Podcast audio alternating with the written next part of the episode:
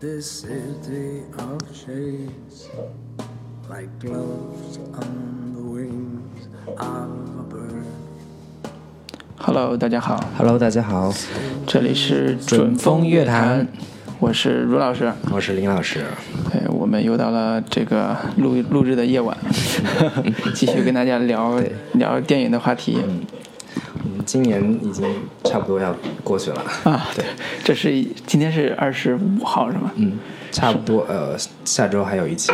一星期。嗯，对，你要去日本了。估计 不在了。这应该是我们今年给大家录的最后一期节目了吧？对对对，很感恩。对今天今天其实还是还是圣诞节。对对对对对，嗯嗯，对，就是最后一期节目了。我们我我觉得我们可以给它画上一个圆满的句号。今年啊 找了找了一部，我觉得我们都近期看过的那个国产片当中，算是质量还不错的一部片子。对以及就是说它的可看性和可解读的空间也都挺大的。嗯，对，这尤其在电影院看完之后，对对。会会对他的一些细节会更有感触。对，尤其是我们被国庆档呃不是国庆档，就是就是圣诞档圣诞圣诞档、元旦档那几部所谓的呃商业大片，嗯。给给败坏了折磨的不行。胃口。之后，我们看我们我们换个胃口来看这么一部呃各方面都跟他们不太一样的片子。就是这部被誉为二零一六年逼格最满的电影。甚至是呃是很多人在看完之后已经是呃认定说是二零一六国产片的他心目中的最佳，好多人都是把这部片子作为呃二零一六的国产心目最最佳的一个嗯首选。嗯，对啊。那么说了半天，，但是很同时呢，有有一大堆人根本就觉得这片儿特别的怎么说，个人特别的矫情，或者嗯是觉得完全没有太大的就是形式大于内容，或者是觉得但是没有人骂它烂。嗯，没有人说它是烂片，但很多人顶多是觉得它有争议太过于个人或者太过于文艺。嗯，对，然后乃至于它的票房也是到现在为止都还只是刚刚过亿。对于嗯国产片来说，刚过亿的票房其实是呃怎么说不是太令人满意的，啊尤其是他的演员阵容还如此的强大。对，它哦，我们还没说这片子是什么，我们已经它是铺了好长时间对对对，嗯就是我们今那个叫《罗曼蒂克消亡史》。对对名字应该听过。那么就是这部由葛优和章子怡联袂主主演的圣诞大片儿。嗯主题海报上写的就是“圣诞快乐”。那么看完之后你快不快乐？对那就另说了。嗯啊，对，我们就是给大家推荐这样一部、啊，争议不少，对但是又是很值得大家去电影院去观摩的一部国产嗯好电影。我觉得我们开始之前可以简单做一个打分。嗯那个《罗曼蒂克消亡史》这部片子，如果十分制的话，罗老师，你觉得你会打多少分？七分吧。七分。嗯，你呢？我会差不多也会给他七点五分的分数。嗯，对，嗯你你觉得你他七分的一个理由是呃，它的一个评分标准嘛？我觉得我们每、嗯每每个评分都是有有一个标准的，就是呃，《罗曼蒂克消亡史》片子本身在豆瓣大概也是七点七、七点六的一个分数嗯，哎呀，你看豆瓣啊？对，嗯我是豆瓣我我粉儿。对，我是这么我这么说吧，就是我看完电影出来的第一个感觉是，我想重新给它剪一遍啊。啊，这是你是对它的本身的呃剪辑效果和它的故事线的一个不是太满意，你觉得可以剪得更好？简单来说，是因为我、我我看完之后，跟很多人一样的感受是说，这是一部不容易让人看懂的电影。啊既然不容易看懂，那么它就很影响到这部电影的总体的一个评价。啊、你要知道，就是这个片子本身，那个我看后来看访谈说，导演自己拍了大概也就五个多月，嗯但是剪辑工作他做了一年多，是一年。他有大量的就是精力都是放在剪辑上边的，而且导演本身也是玩叙事出身的，对。然后他觉得，呃，嗯。不管前期那个素材拍成什么样，如果有足够好的剪辑的一个理念和技术的话，是一定可以剪出嗯一定可以部剪出来非常非常牛逼的片子的。然后罗老师说。对他的剪辑非常不满意。对，我觉得这个口气也是挺大的。就是刚才被打脸了，但是我这么说吧，其实我对他的我能理解他剪辑上的难处，嗯就是啊、呃他素材应该非常多，我我听说有三个多小时素材对，但是剪出来现在有差不多两个小时吧，嗯不到两个小时的这样一个。这样一个素材上面，我其实会对他整个对于这种类型或者是这个题材的把握程度有质疑。嗯就是其实，呃，在这种民国戏上面有很多叫什么？呃，李安这种类型的人，他已经做了一些很不错的尝试。嗯啊、我承认他在这个题材上有很多标新立异的地方，嗯但是他应该在努力的把这个故事变得更加成熟一些。更加成熟一些，对更加成熟一些更加浅白一些。呃，不是更加浅白，是更加成熟，而且是啊、呃你可以很个人嗯表达，但是要更成熟一些。就是这是我的看法，就是在这个叙事上的看法。是，嗯，因为呃呃，这是第一点了。第二点是说，我对它的整个影像系统上，呃，有一些呃小小的、小小的叫什么？呃，我觉得它有一些小小的瑕疵吧，嗯就是小小的瑕疵，对瑕疵。小小的瑕疵吧，就是呃，这个是首先它的风风格很独特，这是值得肯定和表扬的。嗯但是呃，我不太清楚为什么他会有小小瑕疵。我可能因为看了他上部《边境风云》之后，我觉得他的学习能力很强，嗯他应该会学得更好，但是不知道为什么会没有学得那么好。嗯这是第二个第二个、第二个点对，从这两个层面上来说，因为我自己也是特别喜欢那个民国题材的，嗯那么第三个层面是说，我觉得他对这个时代的主题解读上可能没有他想表达的那么充分。对这个时代的对主题对，民国那个时代的主题表达上没有他想象中那么充分，嗯。那么这个点上也是我觉得扣分的原因。但是总体来说，我是会推荐的。嗯，对，我想听你的评分标准嘛。是，呃，我之前就就就说嘛，就是大家对于那个《罗曼蒂克消亡史》的一个热捧，嗯。其实是出于对于国产商业烂片的一个、呃怎么说呃反叛或者是一个逆反，嗯，就是广大文艺青年们，就是进电影院看完这么一部呃所谓的文艺片之后，嗯觉得不管怎么着，我去电影院看这种片子是比去看长城、看摆渡人要好得多的。嗯我觉得这个其实我之前是觉得说可能在评判标准上有一些混乱，但是嗯我觉得是完全可以理解的。嗯就是你，与其去看那样的商业烂片，还不如好好的去电影院看这么一部，它是有精心的，呃，嗯在故事叙事上花了心思的，在镜头语言上是有表达的，嗯在种种方面都是认真细致的、有腔调的一部片子。嗯，这个是非常非常值得鼓励的。但是，但是从普通观众的接受心理上去看的话，它确实又没有很强烈的呃观赏的快感，嗯或者说他在欣赏上面是有门槛的。嗯，而且这个门槛是已经要超过普通观众的接受的水准的。哎，对对那么这部有逼格，嗯然后有格调、有腔调的这样一部电影，它的门槛有多高？对对对 我们今天就试着去跨一跨。对，啊，呃，我觉得开始我们还是简单讲述一下这个故事吧。对对，本身是一个呃民国时代的故事，我觉得主要是可以嗯简要叙述一下。呃，我首先我我们简单说一下，就这个故事，呃，之所以它有需有有有接受上的难点或者是障碍，主要是原原嗯原因是它没有非常非常按照一个线性的叙事来来做，嗯，它的时间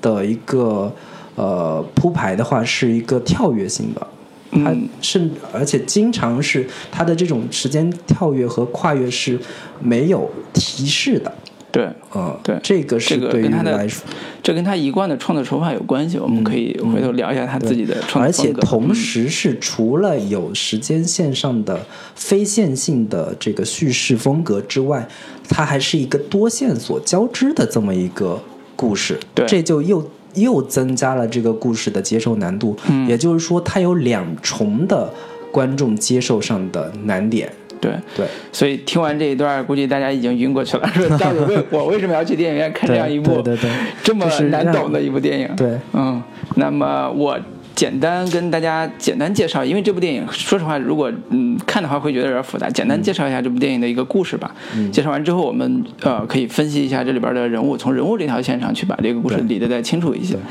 啊、这个电影这个故事发生在民国时代，那么。具体时间大概在呃三十年代初其实是应该是从三一年到四五年对，抗战胜利段时间，对，其实是很多学者都说是这一段时间其实是上海的黄金时期，就是啊上海最好的时光。啊，罗曼蒂克消亡史。其实我觉得也是有有从有这个原因，有这个原因，就是啊，三、十年代初这样一个故事。那么故事的主人公是一个呃葛优主演的陆先生。嗯陆先生呢是上海青帮的老大哥了，上海青帮的大哥。嗯对那么他他作为大哥来讲，啊、他其实有有一，他上面还有一个呃大佬，就是他们青帮有三大佬，他是属于老三，嗯对。最大的大佬是那个黄先生，这样一个是有身份有地位的人。对，我觉得其实前面可以透个底儿，就是嗯如果熟悉上海历史或者是上海青帮历史的人，应该说一眼就可以看出来，这所谓的三大佬到底分别指代的都是谁，对，也就是就是所谓的在其实在中中国呃民众眼中。呃，上海流氓的三巨头，对黄金荣、杜月笙、张啸林，嗯，就是青帮的三巨头。对，三个大佬。那么其中葛优演这个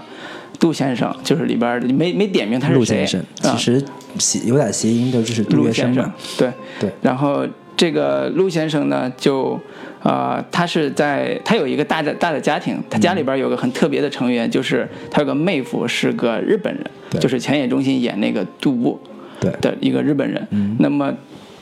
杜布这个人呢，其实很早之前就来到上海，现现在已经啊、呃会说一口流利的上海话，而且跟他们打成一片，天天在家搓麻将什么的，就是跟白乡人在一块喝茶搓麻将，就是成为他们家庭的一员了。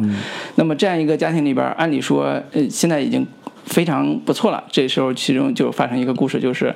他的那个杜先生的大哥黄黄老板嗯，的情人，但是是那个时候是他的新婚妻子，对，出事儿了。什么事儿呢？就是这个新婚妻子就是章子怡演的一个啊、年轻的女子女演员。女演员，叫小六，其实。小六，对她呢喜欢跟一个啊、当时上海很红的一个呃呃男演员男明星吧，男明星对，然后有一腿，赵先生，嗯，嗯，就就被老板发现了。其实被老板发现没什么，最重要的是被报社记者看到了，然后闹闹得满城风雨，闹得满城风雨，然后就老板面子挂不住，说这事儿得了对。那怎么办呢？按照青帮惯常手法埋了吧。对，一开始应该是说让那个陆先生，所谓就是嗯葛优演的那个角色去，就是把小六把章子怡给干掉了。对。这事儿特别没面子，对对。于对于黑帮大佬来说，但是那个黄先生又觉得，呃，好歹我对你还是有点感情的，嗯，就是还是觉得说算了吧，嗯。就让那俩人从上海就这么消失，就让那个杜先生安排，就把那个章子怡演这个小六，还有那个韩庚演的这个 赵赵赵赵先生，对，俩人送送出去。那么杜先生安排的呃护送的人呢，就是他这个妹夫。千叶中心演的这个人，就一块儿从上海运到苏州，从苏州往北上坐火车去。呃，这一路应该拍的很美，就是这一路拍的很美，就是呃，渡边渡部就是这个日本人护送这个这个章子怡的时候，在车上就发现章子怡真的是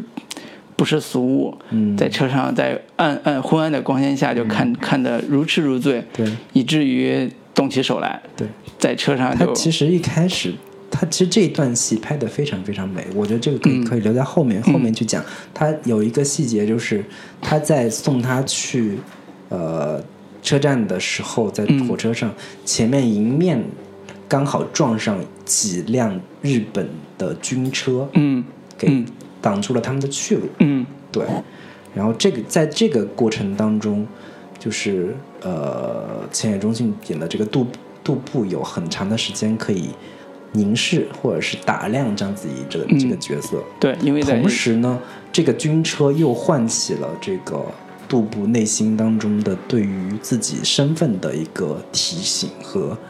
和和怎么说？呃，就是自己，我我这么理解吧，就是杜布，呃，在灯车灯车灯照亮这个章子怡的时候，其实最强烈的感受还是那种冲动的性欲。对 对 然后呢，再有这种家国，因为当时日本要入侵上海这个事儿已经是闹闹得满城风雨了。对他这种个人身份在这个时代下，其实是有一些变化的。对，是有一些变化。那么，呃，不管是什么原因吧，就是在这个场景里边儿，啊、一辆车护送护送他们去苏州这个路上，在荒野山荒野的这个路上，然后杜布起了歹念，把章子怡给把小六强奸了。对，强奸了。然后强奸完之后，这个杜布干了一件惊天大事儿，就是把他锁在自己的在上海的一个居酒屋里边儿，居酒屋的地下室，嗯，当起了他的性奴。对，那么这这个时间又是几年过去了，啊，那么呃，当起性奴，大家都以为小刘已经离开了，所以这个事儿就已经嗯没有人再没有人再提起了啊，接下来这个小六呃不是这个呃杜比杜布就是这个日本人，在呃在杜先生家里边遇到了一个新的事儿，就是有两个日本人来找杜先生。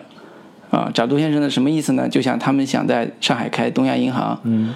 想找杜先生做生意对啊。杜先生，杜杜先生一开始犹豫，那么这个杜布这个日本人就说了，说你不要跟日本人做生意，现在战前时候很不稳定，而且知都知道日本人不怀好意，就别做了。那个杜先生就听了他的话，在跟日本人谈判的时候就啊表示拒绝了啊，但是他的啊二哥算是这个张先生，对就有意向要接这摊事儿，嗯，因为可以挣钱呀、所以这个在这个过程中就会发现啊、杜先生变成了一个牺牲品，啊、因为日本人发现杜先生不打算和不打算合作的时候，就想把他除掉，以便跟张先生合作，嗯，所以就安排了一场啊、算是刺杀的一个一个一个事件吧，对，那么，呃，在刺杀的这个时间点，其实还有一个就是，呃，那个杜先生家里边那个张王妈嗯，被杀了，对，所以杜先生知道说这个事情已经逼到这个份儿上，就想找日本人谈，说这事儿怎么解决，就约到了一个约到一个地方，这个约的地方最后选择了，呃，杜布这个人的居酒屋屋里边，啊、这个时候呢，就是杜布也在，呃，杜先生也在，嗯，两个日本人都在对。本来看起来像一个谈判，其实是日本人跟杜布联合搞的一个谋杀活动。这个杜布原来其是里实是边的一个，更重要的还有一点，但是他那个当时的那个二哥张孝林，就是张先生，嗯，那边是跟日本人有一个合作，是想把那个那个陆先生给干掉。啊，是张先人的主意是吧？你的意思？也不是，其实这是他们是有一个联合的一个对，其实就是说说把杜先生干掉之后，他们才能才能把生意做成嘛。对对对，然后这时候呢，呃，在这个居酒屋里边就发生一场枪战，对在枪战的过程中，呃，杜布就就表现出来他是杜先生这一伙的，嗯然后把那个随从也打死了，把那个杜先生也放走了，嗯杜先生也记得这一幕，呃，结果呢，呃杜布自己也被击中了胸部，看起来也已经死了，嗯。呃，实际上对，在杜先生逃了之后，实际上这个杜布并没有死，他还是做了这样一个金蝉脱壳的一个计，自己呢在呃换了一个新的战场，就去到了菲律宾，在那儿开始进攻这个菲律宾那个那个那个单体的士兵吧，就进攻菲律宾。呃，后来四五年的时候，日本就被这个美国俘虏，就被那个那个呃，算是叫什么同盟国这些士兵俘虏，就在菲律宾那个岛上的俘虏营里边待着。后来呢，呃，杜先生辗转到了香港，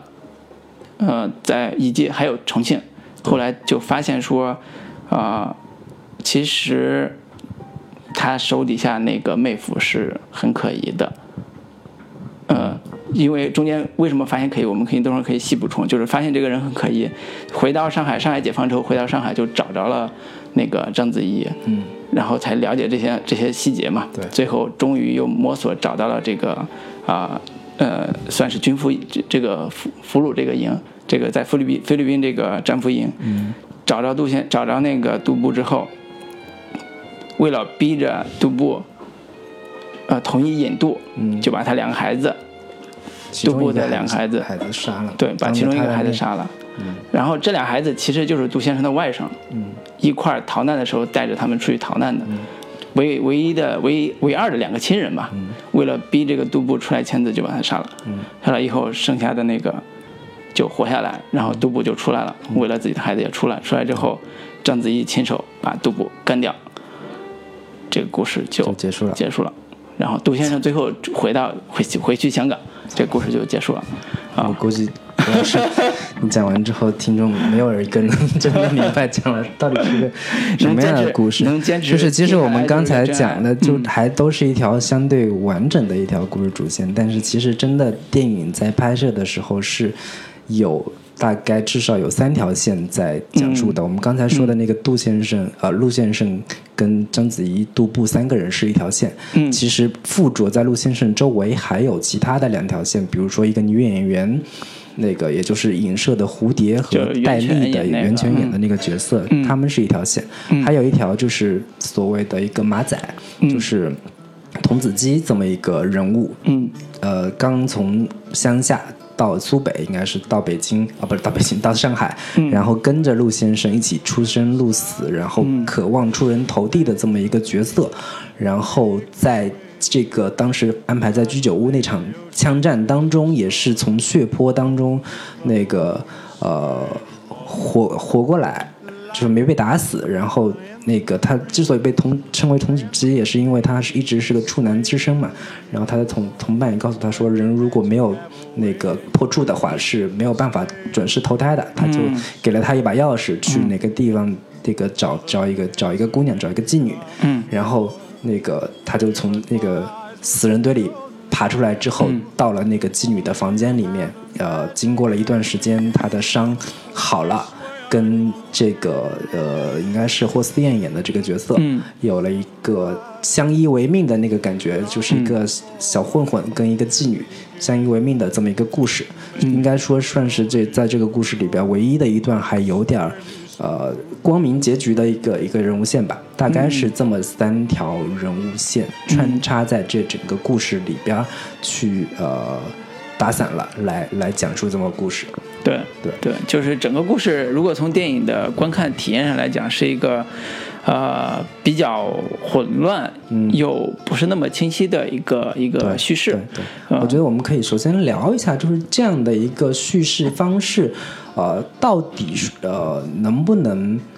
被大众所接受，嗯以及说其他同类型的这种在叙事上有一定的怎么说接受门槛的片子，它的操作方式一般是什么样的，以及它现在咱们。讲的这个罗曼蒂克消亡史，它的混乱主要的原因是出在哪？嗯，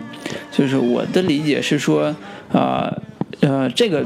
我、这个叙事方式最经典、最有名的其实是昆汀的那个叫《低俗小说》那部电影。嗯，如果能听，如果大家有印象的话，其实啊、其实那个电影在九四年获得戛纳最大奖嘛，就是也是被众人奉为经典的一部对啊、黑帮电影。嗯，对，那所谓的叫原型叙事嘛，原型结构的叙事。对，那个叙事的特点其实它把故事切分成大概三段左右。嗯。啊、每一段故事都会强调一个主人公，嗯，来完成一个个人使命的一个讲述，就是这个人他想干嘛，他完成一个什么事儿，嗯，然后每个故事里边他会留扣子，这个扣子里边可以是个人，可以是个道具，嗯，这个人可以在下一个故事里边产生一个特别大的作用，或者是下一个人里边的主人公，嗯。然后这三个故事放在一起完成之后，会看到一个比原来仅仅简简单单的故事情节之上还有一层的更深层的结构产生的一个意义。嗯啊、比如说像低俗小说里边会看到，呃呃几个几个叫什么黑帮人士的一个一个生活处境，但是看完整个故事之后，会觉得这是一个混乱而丰富又多彩的一个世界，就有那种那种感觉，但是又有命运的无常，类似这种。那么这种手法，其实在九十年代盛行之后，啊、后面后面有一一大批这种模仿者，对，嗯比如说像那个撞车撞车。是一个，嗯然后还有一个那个导演就是叫伊纳里多吧，应该是一个西班牙还、是墨西哥墨西哥墨西哥导演吧，他嗯拍了一系列片子，全是这种风格的，全是这种风格。像通天塔是他嗯。拿奥斯卡的一个片子，然后像二十一克，21克。还有像那个最早的。呃，爱情是狗娘娘，这嗯。一系列片子都是这种风格，并且它是我看到的把这种手法玩的最最极致嗯和最呃让人那个看着舒服的一个导演。对对对，他他的电影其实最最我我我特别喜欢的点是，他真的超越了情节本身。嗯当这个故事讲完之后，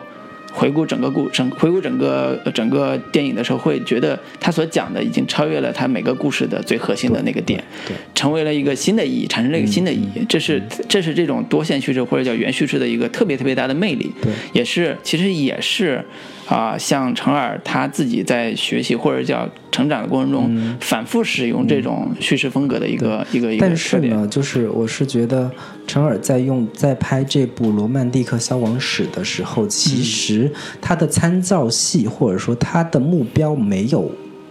呃，以以那个通天塔或者是以、以那个低俗小说这种呃电影为模板的，嗯。他的意图其实真的没有放在说我在这个形式上玩的有多花，嗯他只是想在讲故事的方式上，营造出一种说，嗯，让观众有一点动脑筋的这个这个所谓的烧脑。对，其实也也也真的不是说烧脑，而是说他觉得这样的讲述方式是最适合这个电影的。嗯他只是稍微有一个呃，在在叙事时间上的打破和、嗯和和和重新的做一个组组合，嗯他所最后达到的一个目的就是他，你看他这个故事，其实说白了，用的方法就是倒叙和插叙这两个方式，而且这两个方式并没有玩的有多花，而只是在呃故事当中有。我我我具体没有数过，嗯但是他没有用的非常非常频繁，嗯。做的非常非常花哨，嗯。它只是为了达到一个目的或者是一个效果，就是呃，有点我我我看这个片子的时候，不停不时的会回想起《百年孤独》开头的那个那一段话，就是嗯。多年之后，嗯。什么什么上校带他去看冰的那个下午，嗯。如何如何。的，其实只是要达到一个这样的效果，就是嗯，往事尽我 呃叫什么历史魔幻主义是吧？对对对，往事只可回味，或者是嗯那个让观众理解这样的一个心情，就是说一个呃人物在多年之后，他回想起从前的某一段经历的时候，嗯他现在的心情和和那种沧桑沧桑感和历史的一个虚妄和吊诡，这么一个情愫，它只是一种呃达到。它它只需要达到这样一个效果，而不是说它要在这个叙事上玩成那样的一个花哨的一个表现方式。嗯我觉得从这个意义上来说，呃，你我们对他的这个批评其实是没有太大意义的，就是没有嗯我我反倒不这么觉得。嗯呃，对于这个叙事本身来讲，首先它讲究的还是清晰合理嘛。嗯就是所谓清晰合理，就清晰我知道这人在干嘛。第二，合理就是我知道他为什么干嘛。嗯如果清晰合理这个基础上去看他这几条线的话，呃，它都有或多或少的啊、缺陷。嗯呃，这个缺陷是是在在它产生情节过程中啊、叫什么？嗯，不得不面对的一个问题，嗯、或者说因为产生了大量的倒叙或者插叙，破坏了这样一个嗯这样一个过程。如果是呃这种插叙过程本身是合理的，是可以被理解的。比如说，什么叫是可可以被理解的？是他讲了一个啊、叫什么犯罪故事，嗯我们想知道他为什么要这么做。嗯最后谜底揭开了，嗯或者说是一个谍战故事，嗯呃，前野这个人是一个间谍，嗯那么他最后是怎么实现他的轨迹的？嗯最后在居酒屋怎么去金蝉脱壳的？嗯，那最后又被在战俘营里边又被弄死了，那大仇得报，这样一个这也是这种叙事方式最常用的，或者说最合理的一个运用方式。对对。我觉得，那那么但从这个意义上来说，我不我不相信陈就是陈耳不知道这这个方式是是最合理的。当然，其实，在陈耳上一部电影就是那个《边边境境风云》里边儿，啊、他学的其他的模仿能力还是非常强的，就是他已经完成了这样一个叙事，他那个里边的叙事的所有的线索都是清晰明了的，而且也不会让人产生任何的疑惑。但是他已经证明了对他在这个方式上的能力。对，但是为什么这部电影里边他会让大家对这个里边儿那那些东西产生那么多疑惑？不管是用什么手法，嗯，他为什么会让大家产生那么多的不解，甚至疑惑呢？这个是其实是我在想的一个问题。嗯，我倒是觉得这个故事本身是不难理解的，嗯或者说你稍微那个把这个故事的时间顺序调一调，嗯这整个故事的逻辑和呃，它其实之所以难以理解的原因是他们。管的就是观众们对这个人物的逻辑，或者说人物的内心的呃内心的一个心理逻辑不嗯无法带入，或者是无法理解这个人物，嗯而产生的理解上的不能。但是从故事本身的这个线索来说是，我觉得是挺清晰的，嗯，对？好，那我们现在讲讲这个里边的这些，呃，让我们大家嗯觉得那我们前面聊的也挺长时间了，对聊的挺长的然后先进首歌，然后我们就在第二部分重点聊一下这个故事的人物。对对。呃，因为这个嗯我觉得这个主要的问题都在这个主要还是出在人物身上。人物身上，嗯。好的那来一首这个，中间有一首特别好听的歌，对，就是一首《你在何处，我父》。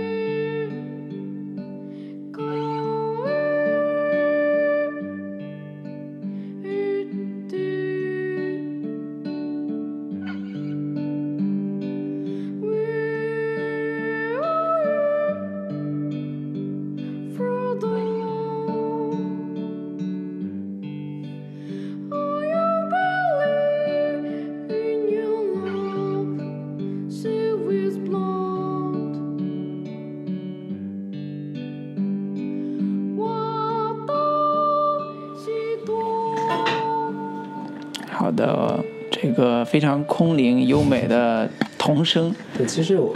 我觉得这首歌其实是你说空灵优美，我我听出来的感觉更多其实是一种宗教感，它有点像那种唱诗班里面的嗯。欧、欧洲那种，就是有点像那个呃就是圣诞歌宗教里边那些小孩儿在一起唱的那些是主的赞歌，放牛班的春天里边那帮嗯。孩子、小孩子的那个感觉，就是充满圣洁的那种、嗯那种那种感觉的宗教感的对这个仪式的这个音乐其实出现的场合，我记得是在章子怡坐车去苏州那个路上，对。然后夜晚的星空皎洁，对。然后身边藏着一个大恶魔，他也不知道，然后这歌出现了，我们我们回到这个故事的人物当中，我其实是一直觉得这个片子之所以并没有受那么多普通观众的欢迎或者是喜爱的，非常重要的原因就是广就是绝大多数观众是找不到一个代入感的，嗯。就是在这个故事当中的所有的人物都是找不到代入感的。嗯。或者说，呃，你要做一个这个时代的人物的切片，但是在观众看来，这个故事当中的所有人物都缺乏一个呃怎么说，就是呃人味儿，或者说给他一个非常世俗意义上的一个嗯。需求啊，世俗意义上的美德或者是什么，就是他非常非常的，嗯，人物人物给人的感觉是这个角色非常的，呃，文艺感，嗯，就是就是他的内心是有点呃呃怎么说文艺性的那种嗯心态在的，而不是说世俗感的那个那个那个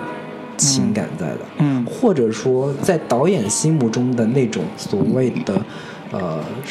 上海那一代大流氓或者是大人物，他们内心的一个罗曼蒂克，跟绝大多数人理解的那种呃怎么说世俗情感是有很大的距离的。嗯。那这个故事叫《罗曼蒂克消亡史》，那他们的消亡，对于绝大多数观众来说是有多大的那种呃感同身受的这种呃情感共鸣呢？嗯我是觉得是非常非常弱和非常非常淡的，从这个意义上来说，我理解的情况是，嗯，这个这个片子本身在塑造民国、塑造上海的过程中是完全陌生化的。嗯它陌生化到哦哪种程度？就是完全摒弃掉任何你能在电影里边或者电视剧里边看到的那些俗套的元素。这个元素包括十里洋场的歌舞，嗯，包括上海滩，对，包括上海滩这歌，包括像那个大佬跟小弟们之间那种酒肉关系。嗯所有的这种世俗的这个细节全都被抛弃掉了，以至于连群众演员都很少，就是基本上不出现那些跟呃时代或者跟那个时候很很直接的产生关联的那些元素。嗯、这些东西抽离出来之后，给给给在观看上观看上的一个最大的直觉就是，它很陌生，同时呢也很也很叫什么有距离感，嗯。也很有距离感。但是我我其实是有有也有在考虑说，观众会不会被呃大量的所谓讲上海的故事的类型给框住了，或者说给、给给给限定住了，嗯所以很难接受我其他的。呃，或者说在导演心目中更真实的一个上海的一个一个复原和重现，嗯或者说真实对于观众来说是一个很陌生的东西。嗯就是真实的上海对于对于呃我们从小看什么三毛啊嗯这种故事，嗯就是或者是是那个许文强上海滩那种故事。嗯已经被类型化了，上海已经被类型化了。嗯那我重新再塑造一个真实的上海，对于绝大多数观众可能是陌生的。嗯你说它是陌生化，但是我在我看来，它整个故事百分之七八十、八九十都是用上海话来说的。嗯这个其实就反映了导演是在尽可能的想要重新塑造一个更真实的上海，嗯否则他不会用全是用上海话这个形式来表现的。然后呃，不过他那个整个故事的这个嗯，就是街景啊或者什么的，嗯都是在北京重新。建的搭建的一个上海的一个、嗯一个一个环境，而不是直接在上海拍的。对，那我我还是问一句，你觉得如果在上海拍，会不会这个问题会解决一些？呃我觉得这个嗯不会，嗯。我觉得这个其实更多还是反映的是呃导演自己内心当中的一个嗯。上海的场景，嗯，但是他又没有说我要去还原一个怎么说历史上非常非常呃有有那种考据感的那嗯种嗯。上海城市，嗯嗯。还是一个一个上海氛围。嗯。或者说一个那个时代的当中的上海的，他他理解的一个上海。嗯嗯，对对，我如果让我用简单的嗯描述说这个电影真正就是最后最后说他的一个特别呃想做但是没做到的东西，其实就是日常。嗯这个日常其实上海话是他试图用用这种地方方言去表现日常的一个方式，嗯但是他还是没有完全做到。什么意思呢？就是在这个电影里边有出现了大量的啊、上海方言，出现了大量的大家一起吃饭的时候，呃吃饭的场景，出现出现了很多这个吃小笼包这种很很有上海气息的这个这个这对点心和粥这些这些描述，啊、包括上海那些当年电影电影这种发达电影厂这种、这种细节的这种部分，但是会给我会给我有一种特别啊、特别大的这种这种感觉是说啊。嗯，这种努力没有白费。嗯，他塑造了不同以往的关于上海的描述，在日常的这个细节里边儿起到了很好的这个补充作用。嗯，但是他还是在我看来，还是好像没有抓到真真正正的那个气息。嗯，在这个这个这个上面，尤其是没有放到人物身上。嗯，尤其没有把这些气息放到人物身上，这反倒让我觉得这个就就就嗯重点聊一下这个故事当中的这几个人物。对对对首先就是、呃葛优演的这个呃陆先生，对对，嗯就是陆先生，我们我们大家稍微了解一点一点一点背景的，也知道他是原型是杜月笙嘛。嗯就我们看朋友圈里边，经常看到，或者父母那那辈的人，或者是怎么样，就是经常会发一些杜月笙的语录，对就是男人什么什么要要怎么怎么怎么样，对，男怎么教他是一一个男人见他世面？他是一个一个怎么说？现代意义上，大众对于呃成功人物或者是大人物的一个模板，他不是那种高高在上的那种那种呃。所谓的成功人士的代表，他其实是代表了某种，就是从底层一步一步打拼上来，非常非常懂得人情世故和种种的这这这一些呃世俗意义上的一个呃在为人处事上的一个典范和楷模，简单来说，就是特别像著名企业家嘛。有有点那某著个意思吧。名地方但是是企业家的但是是要比这个这个 level 要高的，对，当然，嗯，代表了某种就是中国人意义上的呃成功楷模。或者说，呃，从两个层面上来了解杜先生，就是杜月笙这个人，一个是说 他是一个从底层打拼起来的一个、呃成功人士，在乱世之中不靠，也不是不靠了，就是靠自己的各种方案方式吧，就是成为这个政府的座上宾也好，成为大佬们的这种敬仰对象也好，其实是斡旋在多方势力之下，同时要保持自己的一个怎么说？这种诠释吧，就是就是世俗意义上这种诠释。第二个层面是他的人格，嗯，大家对杜月笙评价最高的其实是他的人格层面，就是觉得这样一个伪男子，就是乱世之中依然有品格，嗯，不就是说不跟日本人合作，或者说类似这种说我怎么教怎么成为一个顶天立地的男子汉，对，就人格方面他是有很强的叫光环意义的，就是这种人格，还包括就是对于怎么说，对于底层人的一个施舍、慷慨，就很很很多有对他的一个人物的一个流就是乐传出来善好施。对热善好施，就嗯。经常就是把动不动给人一个亿对元，，就是施舍哪条街上的 乞丐什么，给他们给他们放粥，如何如何的，嗯就有大量的这样的一个事迹去去表现和和和呃或者说是神话这个角色吧。嗯嗯嗯，但是在这个电影当中的这个陆先生，其实是很少有这个层面或者是这个意义上的一个对形象塑，造他的。很多时候就是在私人生活上表现的更多一些，对处理一些家事，嗯处理一些大哥的事儿，对，来更多一些。所以很多人就说这个葛优演的这个角色，所谓的杜月笙杜先生这个陆先生这个角色，其实更像一个老娘舅的感觉，帮大哥处理点女人的事儿呀，帮那个哪个女演员老公被抓走了呀，然后就帮人处理一下这个捞人啊对这里边，然后帮那个杜那个戴笠拉个皮条呀等等的嗯。这样的一个、嗯。一个角色，他其实给人感觉没有非常非常高高在上在上的那种阴狠的那种那种那种角色，这个嗯。可能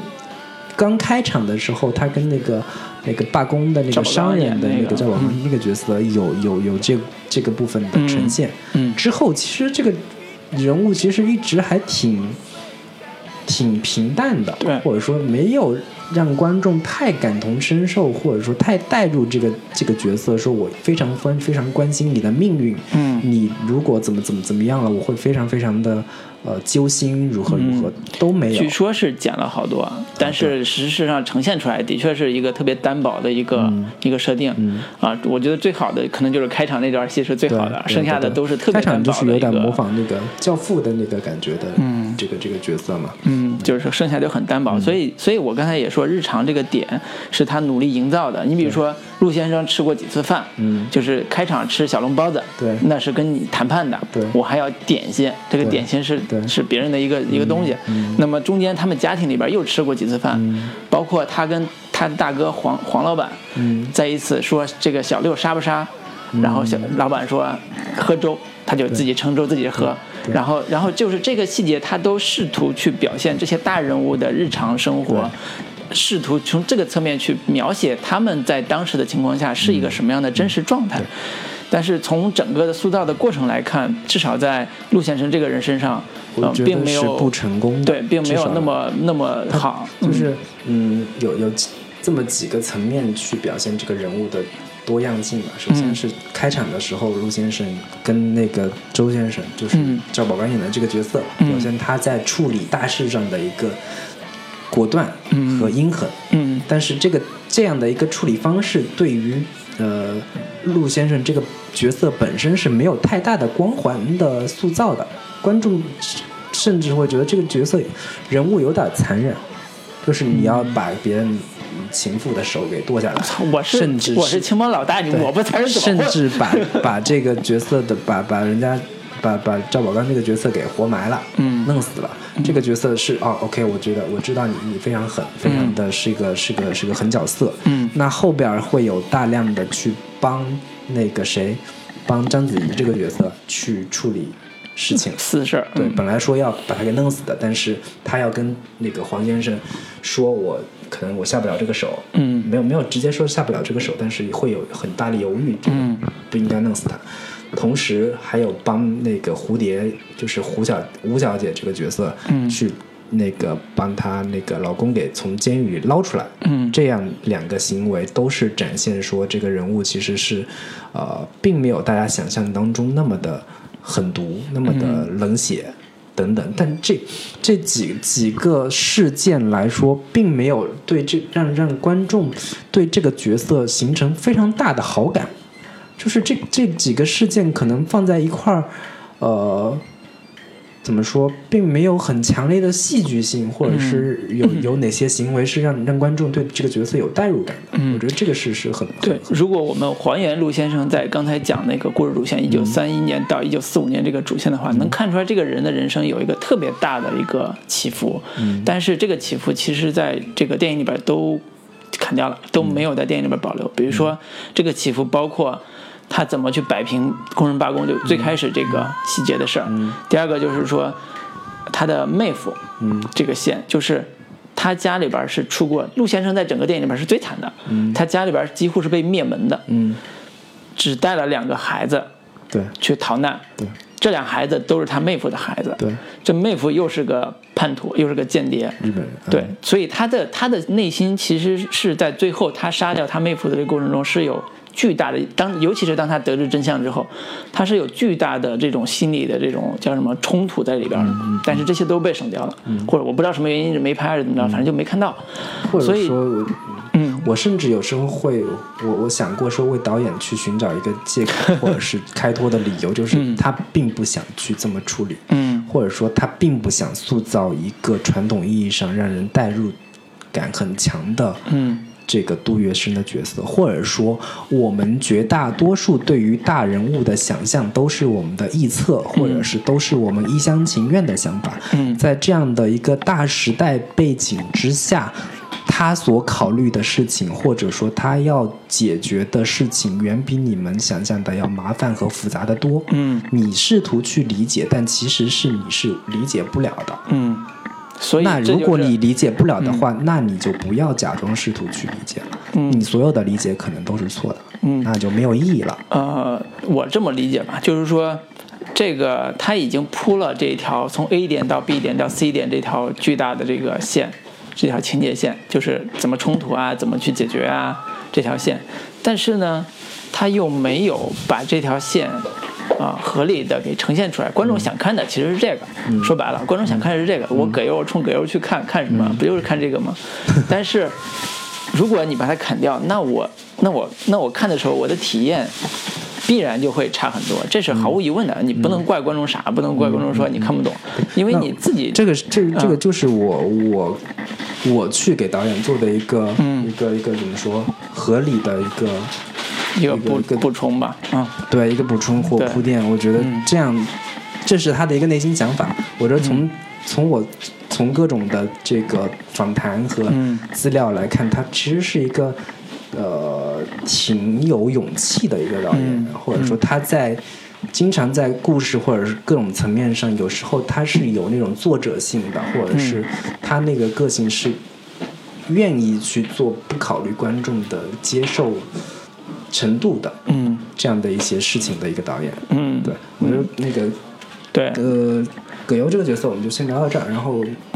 接下来其他角色，你觉得你印象特别深刻，或者说你觉得塑造的特别最好的角色，你觉得是哪一个？如果我觉得塑造最好的就是呃千野中信跟王妈。啊，两个角色，我不讲千野中信，我我觉得这个这一趴我我可以不讲，我想主要讲王妈，我讲千野中心这对，我想讲王妈这个角色，为什么呢？他跟他跟我对这个电影的一个呃解读是一脉相承的。就也就是所谓的罗曼蒂克消亡史。那罗曼蒂克到底是个什么东西？哦，我我对我我这么说吧，就是我讲王妈不是因为罗曼蒂克讲她，啊那是是因为日常，嗯是因为日常，就是就是这种日常也是导演心目中的所谓的罗曼蒂克嘛，就是一个优雅的、体面的、有呃有有尊严的一种生活方式的一个。对，对，他只是其中的一小部分吧，我我这么理解啊，就是王妈这个人物，闫妮演的是呃，就是怎么说，就是不是那么的漂亮的一个妈妈桑的这个形象，就是一个管家、女管家这个类型，嗯然后跟随在。那个陆先生、陆老板这个身边，然后替他处理，呃，从买菜到呃家务事儿，到到这种甚至说家里的某些用人的人事安排上，都能看出来他有很强的话语权。觉。对，那么这个人物在一开场就就是一个很活泼，有点像有点像那个什么《红楼梦》里边那个凤姐出场之前先有声音，对呃，其实开场第一段台词就是跟王妈有关系的。她第一场就讲说从，呃外地有一个小伙儿，嗯然后到了一个一个什么店来着，蛋糕店做、嗯做那个做伙计呃做伙计，嗯然后那个想跟跟老板的女儿有一段。这个感情，然后想娶老板的女儿，但是嗯。老板的、老板不同意，嗯。就觉得这个乡乡下小孩不老实，嗯。然后就问他说，如果有一个就是呃那个怎么说来着？是就是老板，其实是老板，就是想那那个男的终于向老板提了，说我我那个什么，对，反正然后最后是嗯。老板测试、测试了一下，觉得这个人不老实，就把一个下人的女儿嫁给了他。对，就是老板，老板问他说：“你你想找什么样的呀？”他说：“ 哎呀，我没什么要求，又丑又 没钱都可以。”结果老板说：“行，找了一个吓人的那个，这个这个小伙来他们家送送蛋糕的时候，嗯我妈就取笑了一下人家，说你脸色怎么这么难看呀？对对对对，就这成为他们大人物之间的一个笑话，在那儿调侃。那么王妈这个人物出场的时候，其实带了很强的。啊、生活气息跟世俗气，因为他是跟生活最近的那个人，大人物们高高在上，但是得吃饭啊，所以这个人物在一出场，呃，以这个形象出来之后，整个故事就变得很鲜活了，就没有那么男人之间那么冰冷的那种处理方式，就很鲜活。那么他这个人物在整个故事里边，其实都是片段式的去展示，并没有一条很好的主线去去去完成。它几个片段不外乎啊、就是帮着这个叫什么啊、杜先生去给呃蝴就所谓的蝴蝶这个人物去送个什么信物啊，让他让他去大戒指，对戒指，对，然后去让他去那个能有能能能能同意跟戴先生在一起，类似这种。还有一个很重要的就是他介绍了一个，他介绍了一个杀手，给到给到那个那个那个杜先生。他介绍的时候，这段戏这段台词非常长，就是几乎是我妈在里边最长的一段台词。他怎么说的呢？他说有一个拉拉面包车的，这个人好奇怪，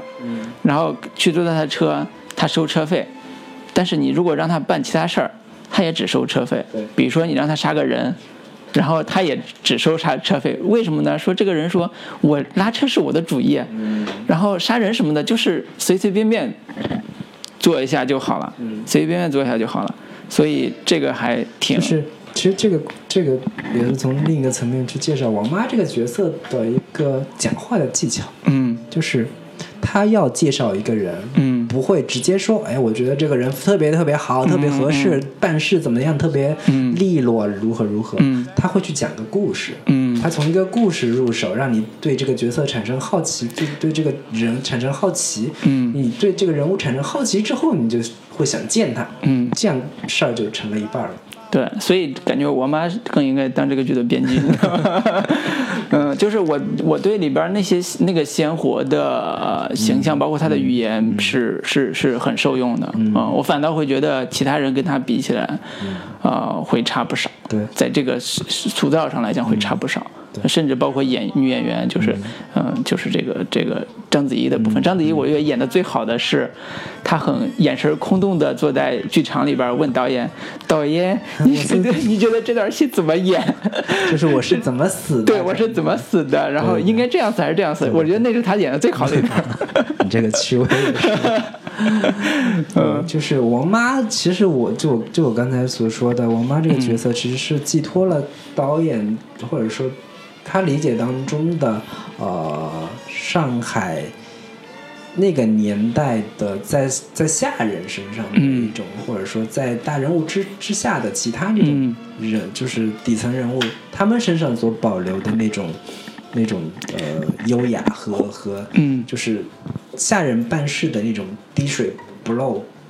完全是说话办事的那种分寸感对，就是就是这种非常非常啊、中国式管家这种形象，其实在民国的时候还是一个对，还是一个非常叫什么主流的一个类型。但是在建国之后，这个文化已经没有了。所以，所以如果说罗曼蒂克消亡史，那可能这个部分也是一个对，也是一个很很不错的一个。但是我我我有时候也是觉得我就是闫妮演的这个角色稍微有点儿，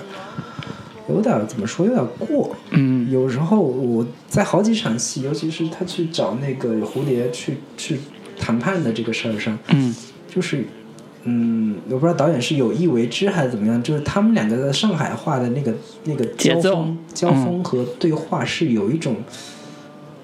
呃，阴阳怪气的那个感觉在里边的，就是、嗯。我不知道是真实的上海话在两个人人物当中去讲一些潜台词很丰富的时候，嗯。是不是就是必须得用用那种那种语气和语调来讲还是说导演导演心目中觉得，呃，就是呃所谓的话语的交锋必须是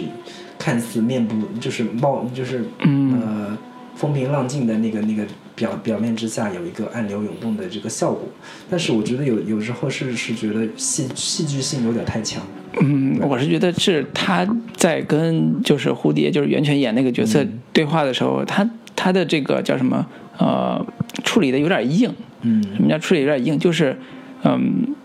呃，他把镜头摆在两人的侧面，然后那俩人在那桌子上在那聊，对面聊嘛。聊完聊的时候，其实不切镜头，然后一直在那儿硬硬聊，然后有没有那种很很舒服的这种聊天状态？所以这个时候会让人觉得这俩人聊得很聊不动，你知道吗？这俩人就是聊不动，在那儿很干的那种戏份，也许是为了戏剧性要求，也许是的确是导演觉得这样他觉得很开心，反正反正是嗯呃就是怎么说，有从台词的意味上来讲，他们每句话的确是有寓意的，有潜台词的，有有冲突的，但是从表演上来讲，这个冲突啊、是有那么一点点硬的，对，嗯，呃，那我觉得王妈对我妈再补充一点说是其实本身是导演本身没有给他安排太多戏份的，只不过说导演看到闫妮演的这个角色觉得特别鲜活，给他加了不少戏。对，就是后来看到的资料也是说，他们如果要拍《罗曼蒂克二》的话，就把王妈这条可能是一条很重 拉出来，专门做一个故事。嗯，对，反正是会会有一种觉得说，好像导演算尽了很多事情，但是抵不住一个鲜活的演员给他带来的灵感，对就那种感觉。嗯，呃，你讲讲你喜欢的这个，浅野忠信这个角色吧，嗯。浅野忠信其实，嗯，一个一个日本演员，当然就是不远万里来到中国。来到中国去演这么一个 一个对日本人形象还没有那么正面的一个角色。嗯。其实导演是说他那个浅野忠信看完剧本就特别喜欢，嗯。并且特别愿意演这么一个角色。嗯。但是我是觉得，对于绝大多数观众来说，浅野忠信演的这个日本人形象是一个不是太能够有共鸣感的人。当然不能共鸣了，这个不也不是共鸣，就是有点不太理解他的这个人物人物逻辑。嗯。就是首先，嗯，一个日本人，然后娶了一个上海姑娘，嗯。他去成为了一个上海女婿之后，嗯。一直把自己当成是上海人，嗯，然后动不动还就有跟别人说你有大量的不要跟我说我是日本人，对我是就是上海人甚至。是对提醒别人说，日本人没一个好东西，你们不要跟他合作，你们你们一定要好提防他们的一个狼子野心如何如何的。然后那个他甚至他他里面电影有大量的强化他是他他的一个上海人身份，他张口闭口全是上海话。然后同时有人问他说：“哎呀，那个要是上海呃那个日本人跟中国打仗了，你会支持哪一边？”他说嗯：“那我当然当然支持中国了。我是上海人，我是上海人的原因是我老婆是上海人。”嗯我两个孩子在上海出生的，嗯我每天讲的都是上海话。我不是上海人，谁是上海人？就是他有一样非常让人很幸福的觉得说这个角色 一定是个非常非常上海，就是被上海化的、被中国化的一个角色。嗯但是同时，呃，镜头一转，他自己又开了一家日料店，嗯每天在那个日料店里边儿去做自己的日料，穿着日本服饰。嗯等等的，然后还在养养了一只猫，不是养了一只猫，不知道是流浪猫还是流浪猫吧啊小黑猫很可爱反正就是一开始对让人对这个角色是非常非常有，或者说怎么说，就是有有有好感的。嗯就是从最基础的编剧理论来说，救猫咪这个这个这个行为本身是塑造让人让观众对人物产生好感的非常非常重要的手段。嗯，啊，这个猫咪的这个功能其实也是也就是在这里。对对对，然后但是呃，画风一转，他早期早早些年间那个就是把章子怡送到送走的过程当中，呃，把她给强奸了，并且把她关到地下室当性奴，这个形象一下子又让观众觉得这这个。他妈的，还是还是个日还是个野兽还是个变态的日本人。我早就知道日本人不是好东西，日本人嗯全是个变态。嗯就是把把人把女性关到地下室当性奴，嗯然后表面一套，背后一套，嗯又非常符合观众对于一个呃日本人的想象。嗯我这么说吧，我觉得浅野忠信相对来说是我觉得这个故事里面塑造的比较成功和和呃精彩的一个角色，是我嗯觉得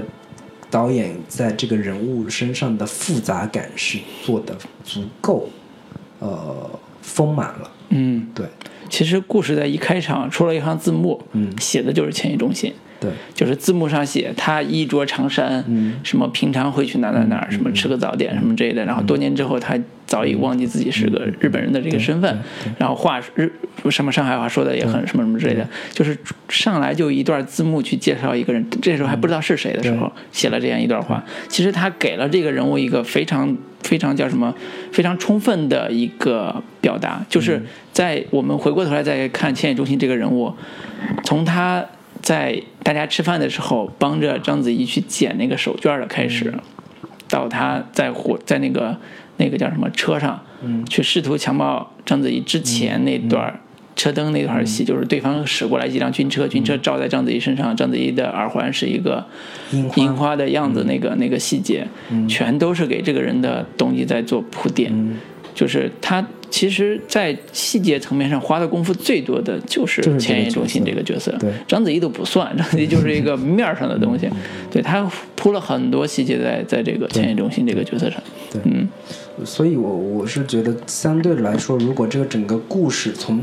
主题的切合度最呃最丰富的，其实就是千叶中心。嗯我之前呃，我刚刚说这个故事的主题，除了所谓的罗曼蒂克消亡史，我当时看的时候有一个很强很强的感受，很强烈的感受，这个故事要讲什么。其实它有一个主旨，我觉得应该是叫人生如戏。嗯或者说它有多次去展表现或者展现一个命题叫演戏。嗯演戏这个事情是本身呃有几个呃怎么说电影演员，嗯每天生活在戏里边。嗯。那浅野忠信这个角色，他是一个日本人，但是我、我每天要假装成一个上海人，每天说上海话，嗯。然后有个上海老婆，两个上有有两个中国人的孩子，甚至一度他觉得他自己有点人戏不分的那个感觉，我就是一个上海人，我就是一个中国人，那。这个是一是一个是一个表现演表演的这个这个主题的，嗯那还有好多，比如说那个王妈带着杜淳那个角色去见陆先生的时候，嗯就跟他说，那个怎么说？你头也不要太高，对你、你要表现低不嗯卑不亢，嗯又又不能太那个让人觉得你低声下气，嗯又不能太让人觉得你太过傲气凌人，怎么怎么着。啊，你要把握好这个分寸。嗯用一个比喻来说的话，就好像是在演戏。嗯，对，这个又所以就是提点了这么一个一个。所以王妈就是既是编剧又是导演，那王妈本身又是一个，就是在主人面前，我要表表现我嗯这个层面的，嗯。这个滴水不漏，做事怎么怎么样，怎么怎么怎么样，其实是一个很很戏剧感的一个角色。嗯。对，其实我我我我自己看下来，觉得这整个故事当中，他们所有的人物都是在贯彻一个，呃，怎么说？我扮演某一种角色，但同时其实我不是这样的人物，这样的一个人，但我有我有一个更真实的的的内心，或者是更真实的形象在。嗯。对，那同那这个主题贯彻的最好的，其实就是千野中心这个角这个人物。嗯，对，我我觉得可能稍稍有一点多吧，就是我理解的千叶中心这个人物，呃，他有伪装的这个戏份，嗯我叫伪装，我不叫扮演，我觉得他是伪装，但是，呃，嗯我这么理解这个扮演这个设定啊，就是他伪装是为了生存，嗯。为了达到某些目的，嗯。但是他演戏的时候会有自我的这个叫什么呃影射，嗯。嗯，什么时候是演戏？是一般来讲啊，就是电影里边会用到一个技巧，是我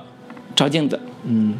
我照镜子是一个特别明显的一个隐喻式的，就是自我映射的一个一个手法。如果说呃，前野中心有一天他照了镜子，哪怕他没有演，没有演任何东西，就平面照个镜子，其实是这时候会觉察到，是会给观众一个觉察，是说他在看自己，他在反省自己。这时候他会有演戏的这个这个设定的这个戏的戏的这个叫解读里边。但是呃，嗯但是我觉得我我我你听我说完吧，就是说，呃，我觉得导演他在处理这个人物，包括在处理其他人物的时候，都会用一种尽可能的呃叫什么呃抛弃感或者叫割舍感，嗯。不要让观众去那么的去了解这个人物到底是不是在演戏嗯啊、是不是在什么伪装啊、是不是内心里边是不是有什么活动，嗯。他都把它抛掉了。但但它、但它其实是有一个非常非常直观的一个形式去嗯。表现的，嗯。也就是他一个人的时候，他在自己的日料馆嗯。日料馆里边穿上和服，自己嗯做日食。嗯。那你跟他前面去对比，说我就是一个上海人，我老婆是上海人，嗯。我两个孩子是上海人。嗯。这个时候，你前面觉得他已经彻底抛弃了自己的日本人的身份，但是嗯。到了这里的时候，他又在极度的、极力的保存自己身上的那个日本人的那个嗯。形象。那这里就可以看出来，这个角色是非常撕裂的，对或者是所以非常分裂的一个角色。所以我的理解是什么？就是我们能看出来他在伪装，就是我表面上说我是什么什么之类的，但是没有展现他的内心活动。对对对，没有展现内心活动，没有展现内心活动的时候，其实观众对于他自我的这种割裂感是体会不到的，或者说他没有表现这种就是。讲实话，这嗯个整个故事观就是基本上每个人物都没有去展现他的内心活动。嗯我觉得这个是导演在整个故事当中一以贯之的一个、嗯一个手段，嗯他没有那么想要去让观众去带入这个角色的内心。嗯就像我刚才所说的，说所有的这种带入都是可能是一条，都都可能是一个误读，都嗯可能是一个误解。对对，所以还是会觉得在钱野中心这个人物身上，呃，他的整个动作线是非常完整的，就是他他怎么去呃呃伪装他自己，表面上是个什么什么呃上海人，实际上是个做日料的一个一个人，后来他怎么去。跟章子怡之间发生那样一段虐恋的这种关系，以至于到后来去奔赴另外一个战场，在整个的这个人物线上，我们能看出来，这个人其实是就像你刚才讲，很复杂啊，但是又不是那么难理解。除了跟章子怡这个性奴这个点，大部分会觉得，哎，为什么？果然是特别日本的对，为什么日式的对是培育嘛？对对对对，为什么要产生这样一段戏？对对对，就有点儿。其实我看到那段戏的时候，我也不太理解，说他把章子怡关到地下室，这个到底是一出于一种什么样的考虑？嗯嗯，现在呢？现在我也依然没有太太太明确的一个解答。嗯。我觉得，嗯，我不是太明白这个故事从到到这里之后，一下子这个风格就有点变了。对，从那个人物的戏动作上来讲，就变得变得特别的，有点爆就是裂的那种感觉。猎奇的那个感觉就出来了。嗯。甚至我当时看那个场景的时候，就联想到了《小姐》这个电影里边儿，就是嗯，贩卖某些男性眼中的对于女性身体的，或者是对于某些呃性癖好的一个展现，嗯有点儿那个感觉在。嗯，所以这个这个感觉又跟整个故事其实是不是很搭调的？对，所以其实这个近视这个叫近视培育这个这一段儿，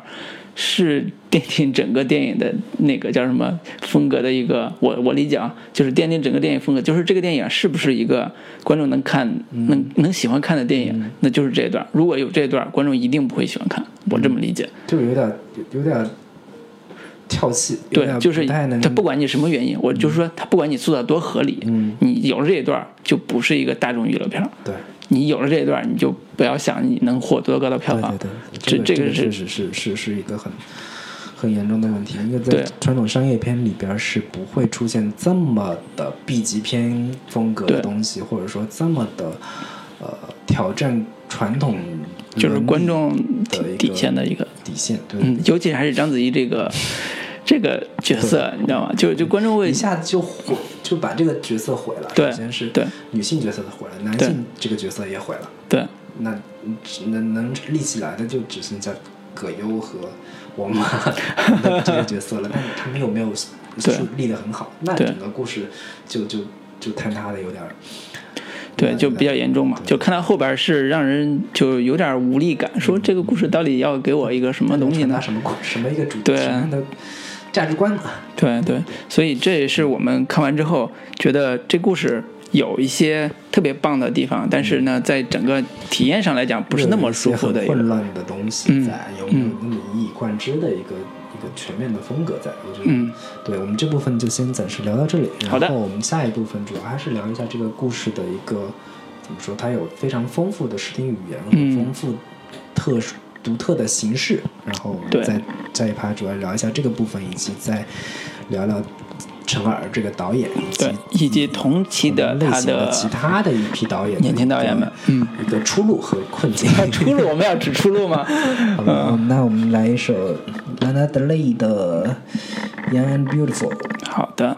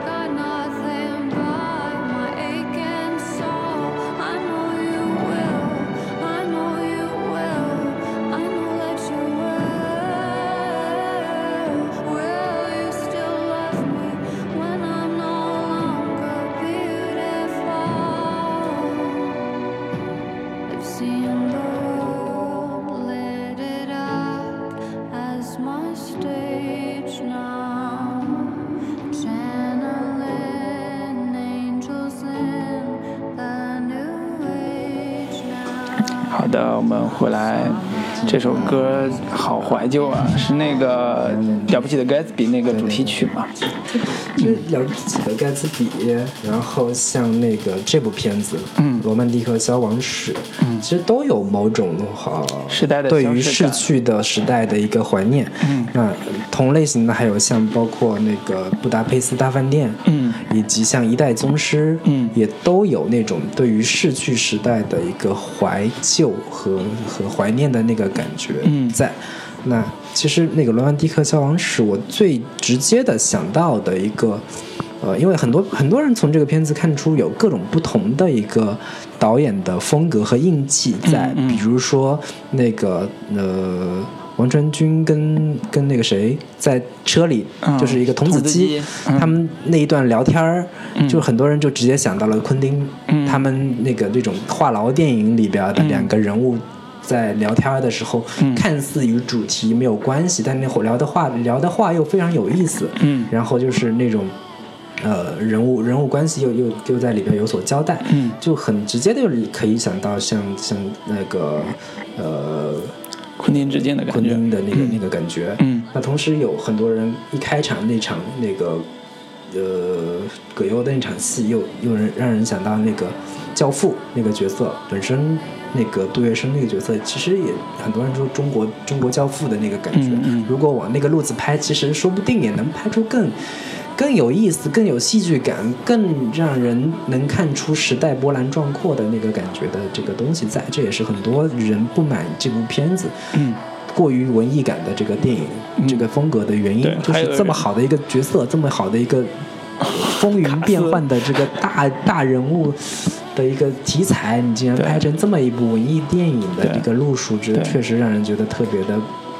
不过瘾。对，还有人说像那个黑帮版的《花样年华》嘛。对对对 对，就是其实我从这种个描述上能听出来，它其实在风格化上有很混杂的这个部分。个人感，我不知道你是怎么觉得，我是最大的感受就是它非常非常像一部王家卫电影的一个延续。嗯。就是我直接能想到的就是《二零四六》和《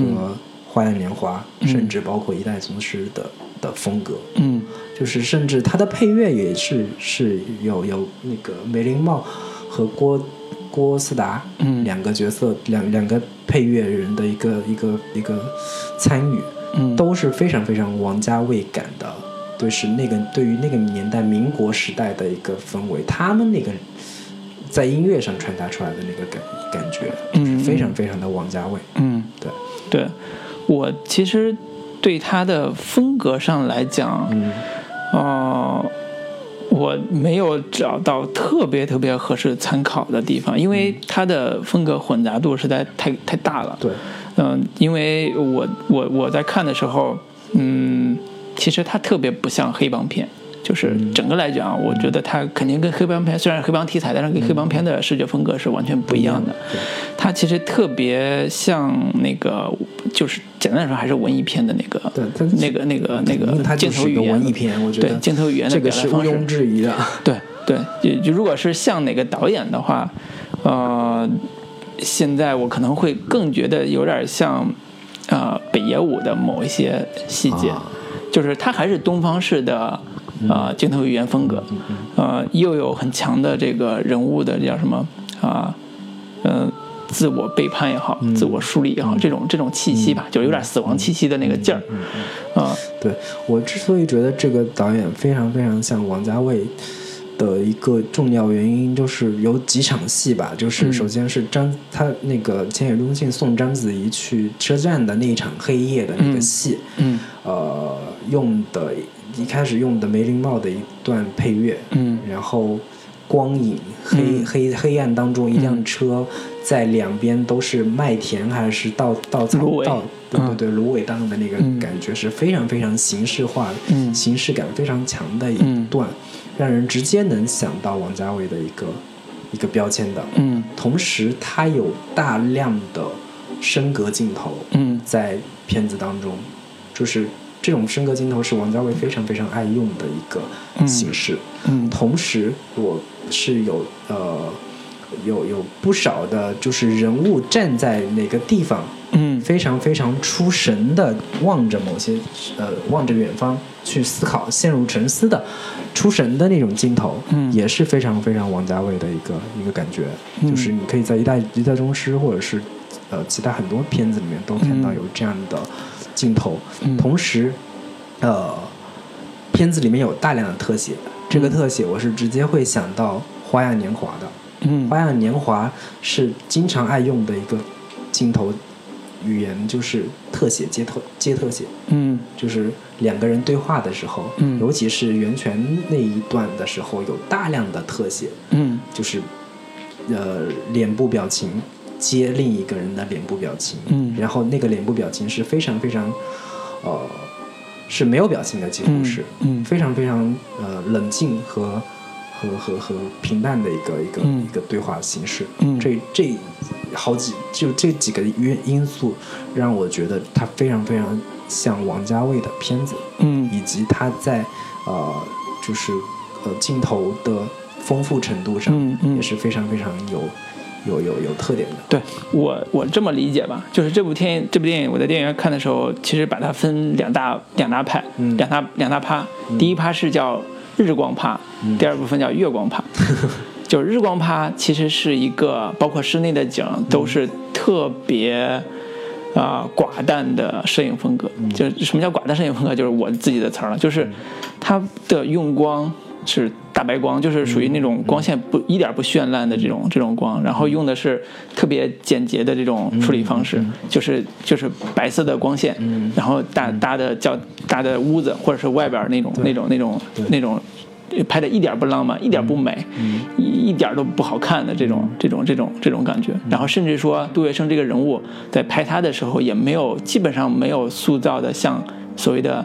大人物那个那个那个，就是给他给他特别强的这种调塑造吧，就是在镜头上给他特别强的塑造。除了有个别几个镜头写他一个拍他一个人坐在屋子里边。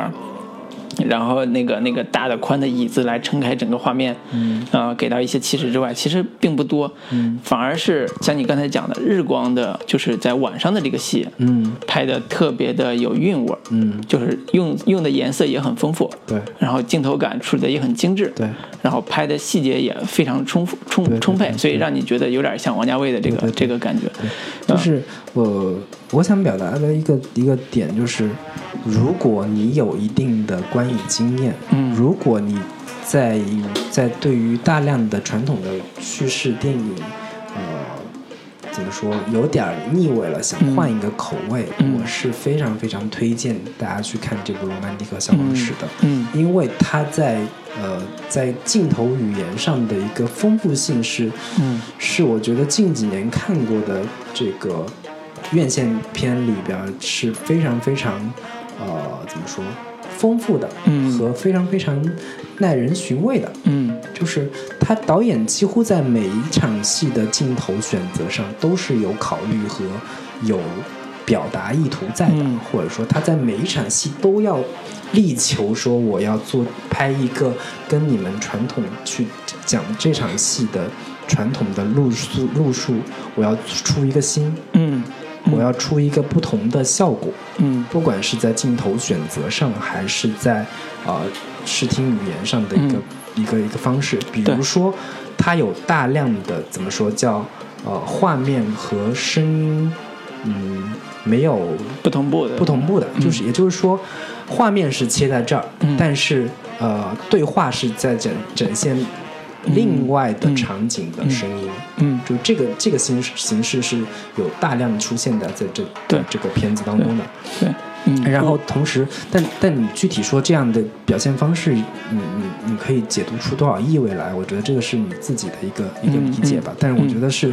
是是非常有有意思的一些对，是很很很值得大家去品味的一部。至少看过之后，对你还会想说，哎呀，这个某一个场面拍的不错，或者是某一个镜头用的很好。对啊、就是说，呃，我我这么看这个陈耳自己的在这一部里边，他的摄影包括他的整个场面调度这种风格吧，就是，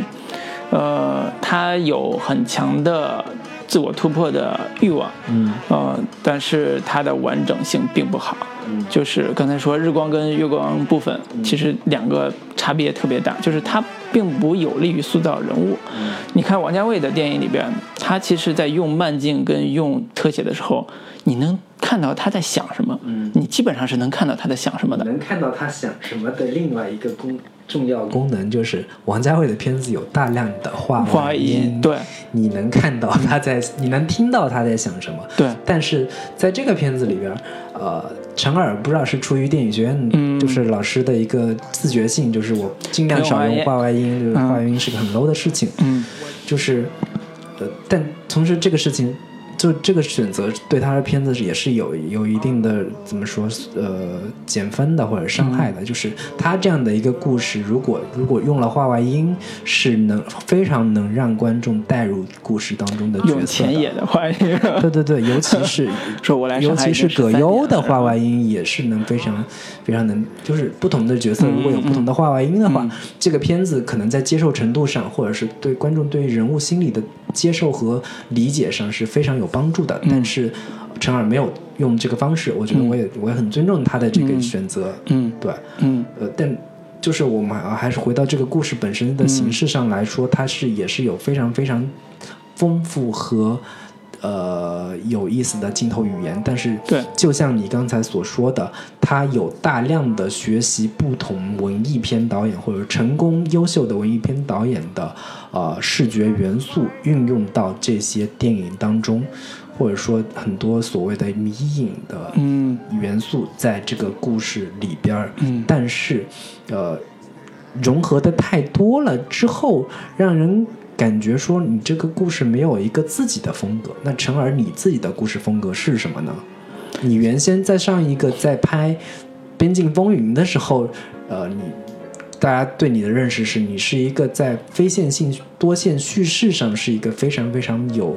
有心得和有追求的一个导演。那这个故事当中，在非线性和多线叙事上又没有讲得特别清楚，那又融合了大量的其他各种文艺片导演的一个元素在这个片子里边儿。那你自己的风格到底是什么呢？是不清楚的。同时，在各种不同的文艺片导演的风格和元素融合到这个电影里边，你又没有一个自己的一个怎么说主题体系吧，和体系对。贯穿在里边儿，或者说你没有选找找到最适合这部电影的镜头体系是什么？嗯对，嗯。因为你你你像其他的，比如说《布达佩斯大饭店》，嗯。它是有一个非常非常的明确的一个呃主旨和风格追求的，我嗯。就是要营造一种那个童话感怀旧感。和怀旧感，就比如说它的颜色，嗯。是非常就是这个大量的糖果色的感觉，对以及同非常颜色大量的暖色调的童话感的对呃东西在，同时在本身那个韦斯安德森的一个呃个人风格上，大量的对称的构图，对。大量的非常那个就是精致的画面，嗯。等等，这些能构成一个非常非常明确的导演个人风格和整个故事相相得益彰的一个一个主题呈现的镜头语言嗯。体系在。但是在这部片子里边，你很难有一个特别特别呃从头到尾能让人有一个这种呃成体系的美学美学感受嗯，在里边。对，对，就是这个也是我我们对于他这部片子，我觉得能有各各种各样的镜头上的思考和和尝试和实验，是一个非常好的一个、嗯。一个一个一个呃一个表达吧。对。但是我总体上来讲，非常好。我总体来讲，我我我是觉得他他的这个呃，现在这个成片呈现出来的两个特别大的结果，其实也是它变成现在这个样子的一个很大的一个原因。就是第一个是说，他的镜头语言在拍人物的时候，呃，其实并没有把那场戏的多样性给拍出来。嗯，就什么叫多样性？那场戏多样性拍出来，就是他本来在剧本结构上就在那场戏里边没有把那种呃好的多样性给做出来之后，镜头语言相对来讲在单一场景里边就会变得单调。嗯就比如说拍对话，那我们看到对话，你给大特写、给特写、给这种全景，都会显得很单调。你比如说葛优这么好的演员，在跟章子怡的戏里边，他有一场戏是在车里边，葛优跟章子怡说。那个你就别出去浪了，说我就是个花痴啊，你你你你我我我能怎么办？我就是这样的人啊。然后葛优在语言上来讲，对他对语言上对他有一些劝解，说我干脆给你找一个角色，演一个主角，你就别出去那什么了。就这种戏里边，其实会有很好玩的啊、意味在里边的，就是比如说葛优是个什么人？嗯。葛优是你你你你你老公的那个叫什么弟弟，是是一个是一个大佬，就是就是你是大嫂，对对，你是大嫂，我是我是这个这个那个那个小弟，但是我也是大佬，对。我我这身份是有的，然后我在说话的时候，我是有很多的丰富的东西在里边的，但是在现在我们看到的这个这个版本上，睡的就很单调，镜头单调，表演也单调，所以这个是我觉得是挺挺不合理的，就是挺不合理的，嗯，这样，然后第二个点是说。呃，在在他的这个呃呃视觉风格上，之所以让大家想那么多，是因为他故事剪得太碎了，你没有办法去忽略那些拍得很好看的镜头。对如果这个故事剪得很好，你会忘掉那些特别特别美的东西，你会一直跟着他人物走。嗯所以这个是是我得不偿失的，我觉得。嗯我理解上的这个故事其实是呃，它最好的一个呃怎么说出路或者是解解决方案吧。啊，出路，我们来指出路。就是 没有没有到那么那么严重，嗯就是其实它是最好的一个方式，其实就是能够让观众嗯比较明明确的感受到这个人物的一个呃内心的潜藏的情愫。嗯这个如果把这个点做好了，嗯其实是对这个电影非常加分的。对也就是说，那个葛优演的这个陆先生，他对于章子怡有一个什么样的情感，在哪一场戏嗯有有所表现？但是如果能在多年之后又去那个有一个照应，有一个呼应，嗯但你可以藏得比较深，但是能让观众能够解读出来。嗯，这个点的话，我觉得是非常非常有意思的。对如果哎呀，以及陆先生跟蝴蝶，就是吴小姐这个角色，他们两个人一见面的时候，那个陆先生就跟他说：“呃，你没见过我，但你每部电影我都看过。”其实是有点小影，就是小影迷的那个感觉。但是后来吴小姐去见过戴先生之后，戴先生一一下子就看中了她。嗯那如果你能表现说，那个陆先生跟吴小姐两个人有某种情愫，但是又因为上面有人看上他了，你不得不压抑自己的陆先生好惨，都喜欢大哥的女人。不得不压抑自己的情感，然后怎么怎么着？嗯多年之后，你又想起了这段往事，能让人感，能让观众有一种唏嘘不已的那个感觉。嗯那如果把这个这种情绪做得非常非常好和非常非常到位的话，这个故事本身又能在这个能让观众呃接受和理解这些人物和情、嗯嗯嗯和情感、嗯这个叙事上有一个更能呃怎么说平易近人的方式，我觉得是是能让这个故事能有很大提升的一个对我。同我同意你的看法，就是说，刚才你也讲王家卫，就是说王家卫在处理这些故事的时候，对他是用他是用很私人化的角度去处理这些，不管你多大人物，我就用我很私人的角度去处理。你比如说叶问，我也是我很私人的宗师嘛我也我也很私人的角度我去处理你的情感的问题，对对对。然后把你的情感上的那些冲突点、矛盾点给你抛出来，给你做出来。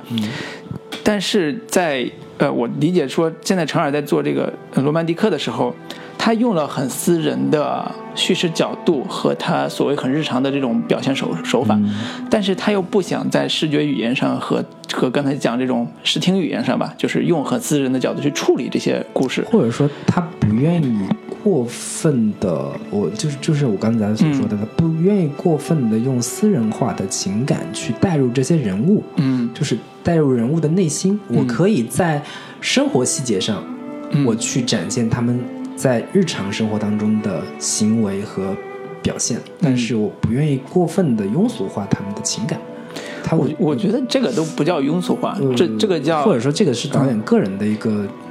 一个怎么说选择，他不愿意这么去做。嗯，或者他他也说实话，这是一个无底洞，你能不能填填满？对就跟对对对。对，就跟就是你不愿意不用这个东西去填的话，你如果有更好的、更高级的东西，让人觉得很很很牛逼，嗯我觉得这样是可以的。但是你又没有那个东西去把把这个人物给立起来，这个就很麻烦。对，我觉得他应该向向另外一个人学习，向侯孝贤学习。嗯侯孝贤在处理这个呃日常的嗯私人化的，但是又不是用王家卫这种方式处理的点上，他是处理的很不错的。嗯打个比方说，呃，去年也是一个大家看不懂的片儿，聂隐娘，聂隐娘，聂隐娘整个故事是很不太，就是不突不太那么看起来不太那么舒服，但是它里边有很多细节都给了聂隐娘这个人物，嗯让她这个人物变得大家能够叫什么理解或者叫接受对可接受，就是就是他也不用那很俗套的东西我去理解你怎么想的，嗯他其实给了他很多选择的机会跟跟他的这种嗯。生活趣味，其实嗯。简单来说，你需要给这个角色一个明确的标签。我觉得是是，嗯。或者说一个一个呃让观众可理解的，比如说聂隐娘，她就是一个、嗯怎么说，呃，跟所跟整个世界都不格格不入的人，或者说嗯她一个彻底的独行者，嗯。这么一个角色。嗯我我我其实，在看《聂隐娘》包括看这部剧这部的时候，我其实最最有感触的，包括我最近跟人聊聊聊电影、聊一些片子的时候，我也最有感触的，其实就是你怎么把这个人物的日常给写出来。嗯我的理解是什么？什么叫这个人物日常写出来？就是你杜月笙是个人，嗯我们以前都说杜月笙是个人，那杜月笙这个人的日常，除了这个吃饭，他的交流方式，他的细节的东西，你如果能把这个人的日常给写得好，这个人物就足够了。你拿他去拿着斧子砍人，你都能你都能理解。如果说这个人物都是飘着的，他没有落到大家能够接受的日常的细节里边，呃，就很容易很容易有问题。比如说，什么叫人物的日常？就是就是呃，浅野忠信拿着刀开始做鱼的时候，嗯那个那个日常，嗯，就是他平常在干嘛？喂猫。对他平常在干嘛就？是然后他自己做了一顿饭，然后猫有只猫过来了，对就专门给猫做了一顿对猫式的饭。对这个，对对，然后然后在这个日常的细节上再去做反转。其实千叶中心这个人写得好，就是他在这顿饭上有点有点狠。对，他在这顿饭上又做了一个梗，嗯就是这顿饭给猫做顿饭的时候，其实他做了两个人的饭，嗯除了给猫吃的，还有给地下室另外一个人吃的。嗯当时看的时候根本看不到，等这个故事到后半截的时候，你能看到说原来他做饭的时候留了一个梗。这种细节，你一不小心就会划过去了。对，所以这个是我觉得是程二他很擅长的点，但是在其他人物上反倒没有用的那么好。就是就是，这是做悬念、做人物的一个特别特别好的一个方式。我觉得他抓到了这个精髓，而且在《边缘镜风云》里边，他也抓到这个精髓，就是那个那个王珞丹演这个女孩，她小时候看的那个那那个那个场景，因为她看到了一个一个一个毒贩藏毒的一个场景，所以她被劫持。后来她又回来，又因为这个原因去解决这个事儿。就是她很多细节，很日常化的细节都能够做到这个人物身上，人物的命运身上，人物的叫什么情感身上。如果说抛开啊、民族民族情感，抛开这个啊大家审查的原因，他单单把钱野中心这个人物拿出来、拎出来，就杜月笙这个人物，就杜老杜杜先生这个人物，就是一个特别配的配角，嗯。不为卖卖票房，就是把钱钟书这个人物提出来，然后做整个一条故事线，是一个特别好看的故事。但是我我但是我理解这个时候对导演来讲压力会特别大，对。因为这个审查上可能过不了。嗯。你让让一个日本人做一个故事主角，然后他还把把一个中国女人给拉到地下室当性奴，你觉得这故事能过审就？做不了嘛，对做不了。所以我觉得，嗯，呃，我反倒是更觉得你完全更突出那个陆先生这条线，嗯重新再去剪辑，把那个千叶中心那条线做得更呃更隐晦。更隐晦一些，或者说让观众从头，你你大概就几个细节，嗯但是能让观众有一个非常看完之后有一个恍然大悟，或者是去嗯。解读的一个空间。嗯。我觉得这样这个故事可能会比现在要做得更好。那我觉得现在这个话题我们就先聊到这里，嗯。之后我们做一个小的一个一个小话题讨论吧，就是小型的一个话题讨论，就是、呃，像陈耳。嗯，以及包括之呃最近也有新片上映的杨树鹏，少年。呃嗯。的少年，以及包括像此前的有那个管虎啊，嗯等等的吧，这一批、呃算是新生代导演，新生代的有一定的骨干力量吧，算是新生代的骨干力量，就是有一定的视听语言追求的导演，嗯。就是这一代导演是从影迷出身的，他们看过大量的就是盗版碟，他们看过大量的呃欧美的大师电影也好，嗯。呃其实也未必是从大师像像伯格曼、安东尼奥尼，他们更多吸取的营营养其实是像昆汀，像那个呃各种的其他的非常风格化的马丁斯科塞斯，嗯。他们那批导演的风格，嗯。学习而来的，甚至像大卫林、大卫芬奇这种，嗯。他们是极力的想要在艺术和商业这两个之间走一个平衡感的这么一批导演，同时在视听语言上又非常非常有渴望有所突破和追求的那批导演。嗯但是他们这批导演在拍出作品之后，在当下的中国电影市场环境之下，是面临着种种的有一些。呃，尴尬的处境，或者说有一些不上不下的处境，嗯。就是在当下的中国电影市场当中，你作为一个最就是最能如鱼得水的那批导演，其实就是我一门心思，我就是要做观众绝大多数观众要爱看的商业片，嗯。比如说像我们之前呃了解陈正道这种导演，嗯他拍商业片非常非常的嗯嗯彻就彻底，他几乎你看不出他在镜头语言上有什么风格，嗯或者说我故事上我我要追求某一种主题的表达，没有我你有什么片儿，有什么商业片儿，我都能接呃。对，韩国火了我就、嗯我就拍。或者说哪些类型我觉得会火的我就拍，像什么记忆大师啊、催眠大师啊等等，这个片子我能拍。那个从二二十岁我也能拍，嗯就是这种商业片导演其实是当下比较受欢迎的，但嗯。这、那种他们有一定的风格追求，有一定的视视听语言的追求，有一点自自己表达上主题上的追求嗯。的那批导演，反而是有点儿怎么说，嗯，目前来说他们找不到太好的一个一个出路。嗯，对，我不知道卢老师对这个点上有什么样的。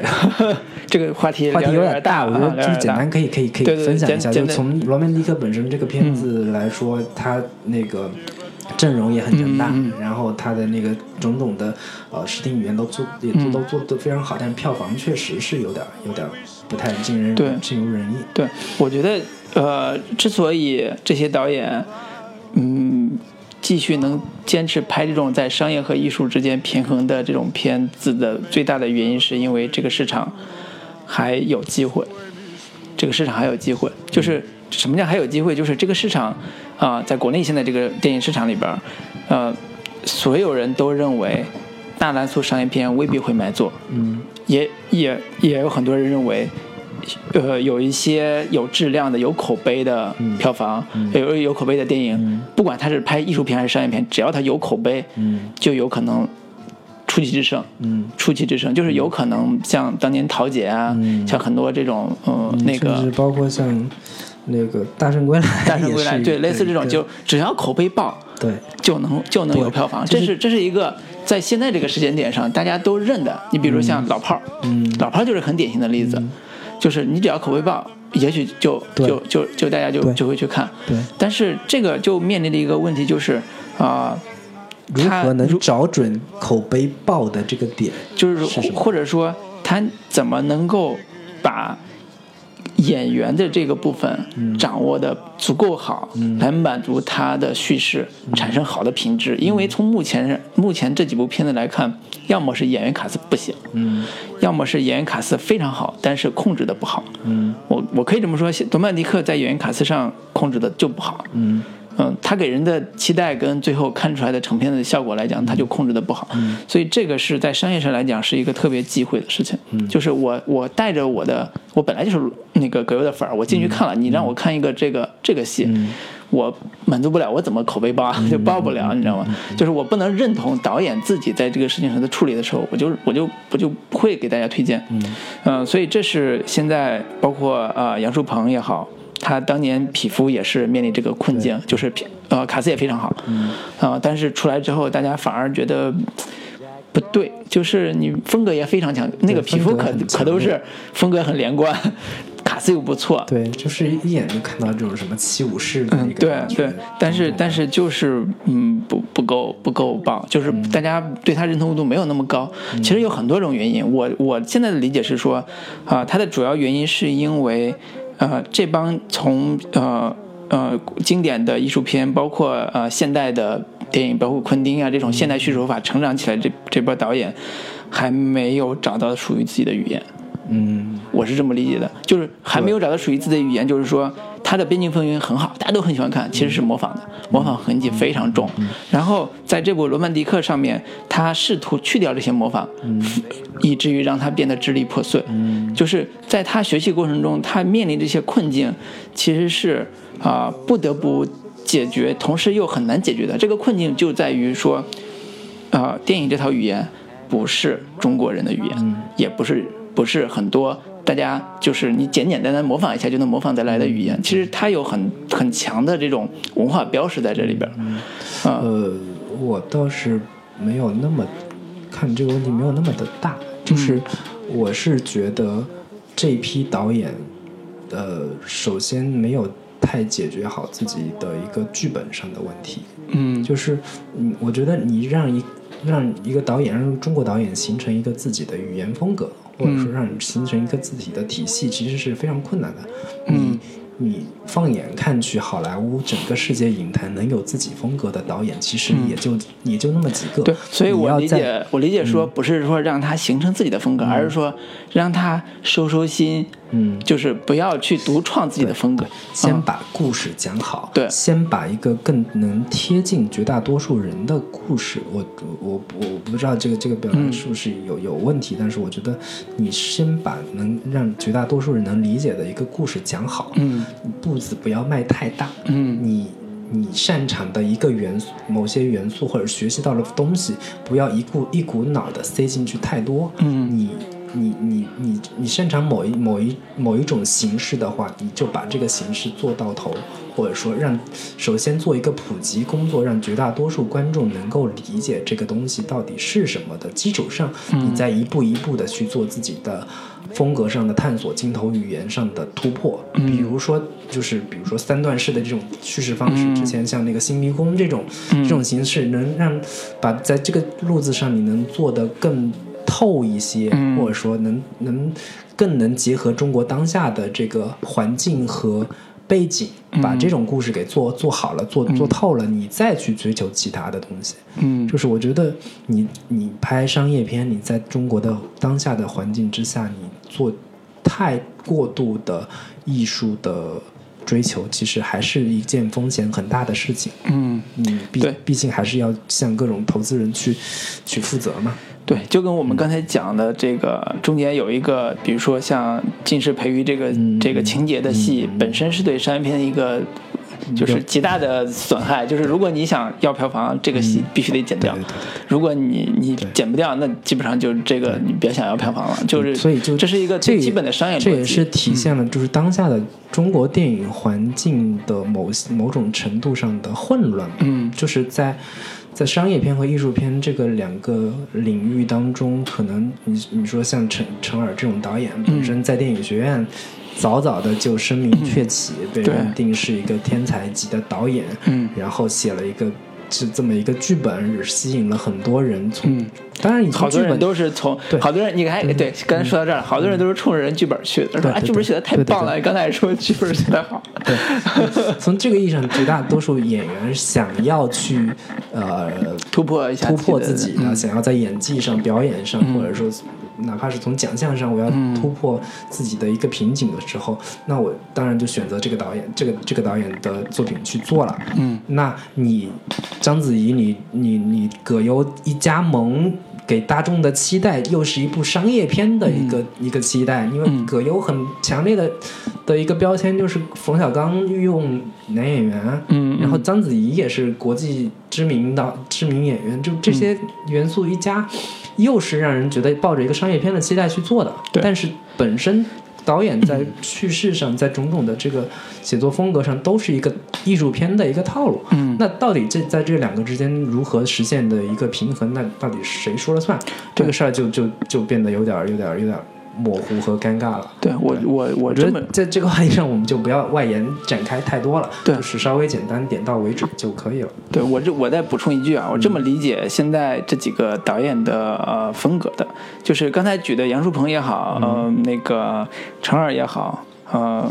嗯，甚至包括老炮儿吧，就老炮儿有一点特别了，就是这些这个观这个导演这些导演本身是一个特别男性向的导演，嗯就是他的个人的风格都建立在男性的呃，就是荷尔蒙基础上的那个、那个那个东西，就是他其实，在目前看到的国产电影的这些品类里边，其实很少有这种空间给到他们，比如说战争片啊，比如说悬疑片、惊悚片，类似这些的男性向的这种这种大大范围男性向的电影里边，给到他的空间非常少，所以他们大部分都会试图去去去按照自己的想法去做，其实能能学到的东西不多。呃，反观来想，反观来看，其实像啊、陈可辛。像那个那个那个女的叫什么？就是拍那个嗯二次曝光那个李玉，李玉对，像他们这些都是会很容易把握商业，所谓商业跟艺术平衡吧，甚至说契约与安生，就是很容易把握的，是因为他们拍的大部分是女性向的东西。女性向的东西更容易突出细腻的感情和整个故事的这种这种特点，人物上可能很有很很很艺术、很先锋或者很怎么着，但是它很容易把人物跟故事结合的很不错。就。是简单说来，就是中电影的主流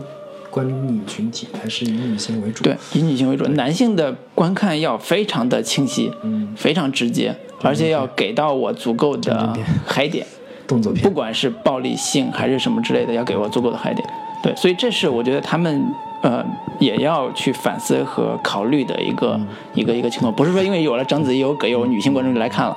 还是有很多的类型障碍在这上面。对，这是我最后要补充的一点行。嗯，，我觉得今天我们这个话题聊的有点久。对，我们就是要聊这么多，主要是先嗯、对，想跟大家多推荐一下这个导演的作品，包括《边境风云》也值得看。对嗯、大家看完之后，其实能理解说我们为什么今天花这么多篇幅去讨论这个导演。其实未来如果有可能的话，他会做出一个是票房非常好的电影。嗯嗯呃，我是非常有信心的，但是也得看说他自己能不能跨过他自己那一关，就是我从我的私人叙事上找到一个好的切入口，要么是我从我放弃我私人叙事，我用更好的视角去讲我想讲的故事。嗯嗯，对。对，反正我觉得从再推荐一些其他的片子的话，我觉得我还是呃推荐一些王家卫的片子，比如说《一代宗师》，嗯。我觉得嗯从这个片子你也可以找到去解读嗯。呃罗曼蒂克消亡史的一个一个一个路径，甚至嗯。包括我之前提过的那个《布达佩斯大饭店》，嗯。也是一个跟这个片子有一些类似和相近的点的嗯。电影，但是他们的完整度又都要比这部电影要更高和更好。对，如果我要再推荐的话，我就推荐昆汀那部低俗小说。如果没看过的话，一定要看一下，因为这个是你理解后来很多大量的类似多线索叙事的一个起点。嗯，对，基本上是特别好看的一部，同时又有特别有代表性。行，那我们今天就就聊到这里。好的，跟大家说晚安，也欢迎大家订阅我们的荔枝 FM 的微微信呃微呃那个荔枝 FM 号，就是准风乐坛，对，以及我们的那个微信公众号。嗯，好的，那个那个马上就新年的钟声即将敲响了，呃晚上对提前给大家拜个早年，对，祝大家新年快乐。嗯，新年新气象。好的吧，那最后来一首这个这部电影的片尾曲，好的，就是这个同名主题曲《罗曼蒂和消亡史》，嗯，尚雯婕的。这首听完不要打我们就行了。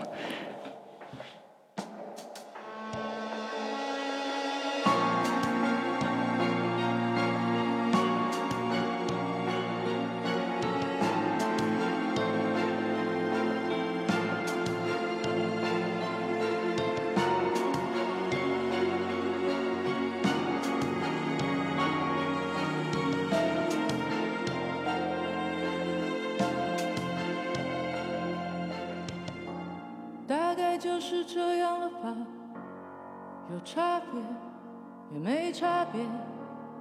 你终于被情爱围困。他先到你的过往，你其实没有介意，你甚至没有记忆。大概就是这样了吧，有差别也没差别，他终于将情爱抛弃，跌落回他的原形。他其实没有留恋，他甚至没有记忆。你在我心中回响。本来你会活得久一点，在我心中冥想，本来你会离得近一点，你无法停止骗自己，仿佛你真的离开过。离开过。